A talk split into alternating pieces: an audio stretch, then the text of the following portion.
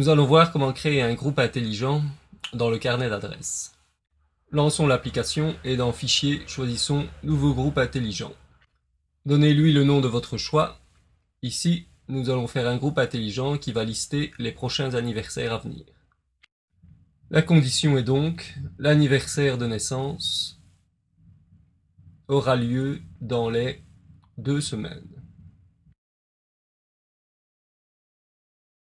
Cliquez OK pour valider. Et voilà, le groupe intelligent est créé et liste les anniversaires à venir pour les deux semaines prochaines, à partir de la date actuelle. Si maintenant nous rajoutons une nouvelle fiche, elle sera automatiquement prise en compte dans le groupe intelligent. Vérifions cela. Je crée une nouvelle fiche dans le répertoire général. Via le menu Fiche, j'ajoute le champ Date de naissance et je rentre la date de naissance. Tant que nous y sommes, rajoutons une image dans la fiche de la personne.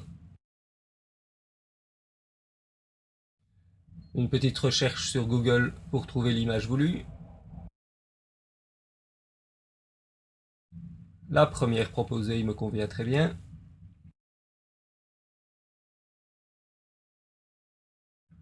Voilà, il suffit de la glisser au bon endroit sur la fiche de la personne. Et ensuite de régler la taille d'affichage de l'image.